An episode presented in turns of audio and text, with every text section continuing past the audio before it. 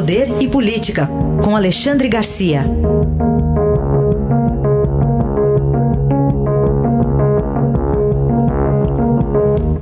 Alexandre, bom dia.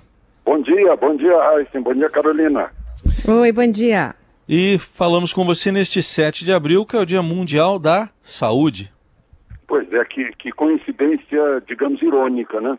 O mundo inteiro aí com sério problema de saúde no Dia Mundial de Saúde, que é uma criação da OMS, Organização Mundial de Saúde, né? Que está também envolvida aí na, em teorias de conspiração pela, pela enfim, pela atuação dela no início dessa crise lá em Wuhan, né? Que ela ficou quietinha durante algum tempo, né, a China também cobrindo, mas enfim.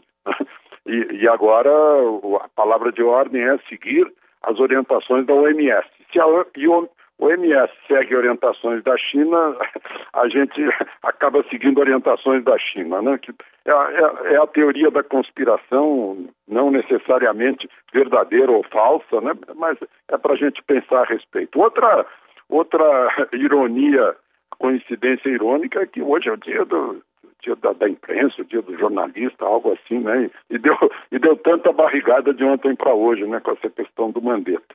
Enfim, uh, estamos vivendo aí uma crise como nunca, né? Eu vi, estava vendo imagens aí de mendigos que, que ficam recebendo comida na, na praia da Boa Viagem, no Recife, e não recebem mais comida porque ninguém mais passa pela praia então eles estão pegando pombos que vão à praia buscar, buscar alimento e eles, por sua vez, pegam esses pombos domésticos, né, que estão sempre cheios de, de doenças. É, é bem um retrato da tragédia que a gente está vivendo. Alexandre, outro assunto para a gente tratar aqui é sobre os cuidados que a gente está tendo agora com a saúde. Pois então, eu fico pensando, ontem estava dando uma caminhada no sol, né? é, para pegar vitamina D e pensando o seguinte: puxa, se a gente tomasse com as demais ameaças os mesmos cuidados que estamos tomando agora, como a vida seria melhor uh, em termos sanitários aqui no Brasil? Né? Uma, o hábito de lavar as mãos. Né? Uh, outra, o, o, o, o hábito de proteger aqueles que são, são mais vulneráveis o hábito de quem tiver gripado não se mistura com os outros. Está né? uh, aumentando assustadoramente de novo as doenças sexualmente transmissíveis. Né? Uh, os cuidados com diabetes, por exemplo, na nossa alimentação, os cuidados com hipertensão arterial, né? que, que é uma doença sem sintomas e, e as pessoas uh, não fazem exame periódico de pressão para saber como é que estão. Muita, muita gente recebe o remédio e não toma porque acha que não está sentindo nada. Ah, a caminhada mesmo, né?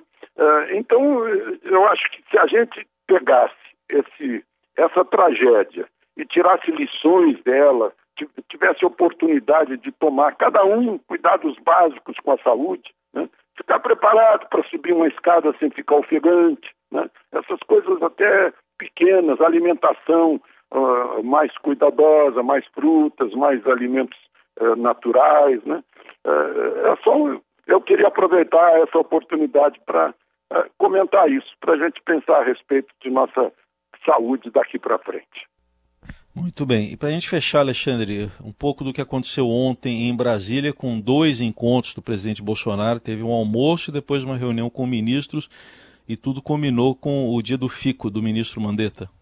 Pois é, a, a verdade é que o, o, o ex-ministro uh, uh, Osmar Terra, né, que, que, é um, que tem a experiência de já ter combatido a gripe suína como secretário de saúde do Rio Grande do Sul, levou para almoçar com o presidente uma, uma imunologista conhecida, de 40 anos de imunologia do Einstein, a doutora Anise Yamaguchi. Né? E aí já despertou o falatório sobre estar tá convidando o Osmar Terra. Né? Depois houve uma reunião ministerial à noite, né, em que o presidente levou 23 de seus auxiliares mais próximos, inclusive presidentes de bancos estatais, para tratar de o que fazer agora, né? ouvir todo mundo. Uh, o próprio Ministério da Saúde já, já anunciou que depois da Páscoa, municípios que, que estejam com mais da metade de sua capacidade uh, uh, médica, né, de serviço público de saúde vaga, já pode alterar um pouco esse, esse isolamento. Né?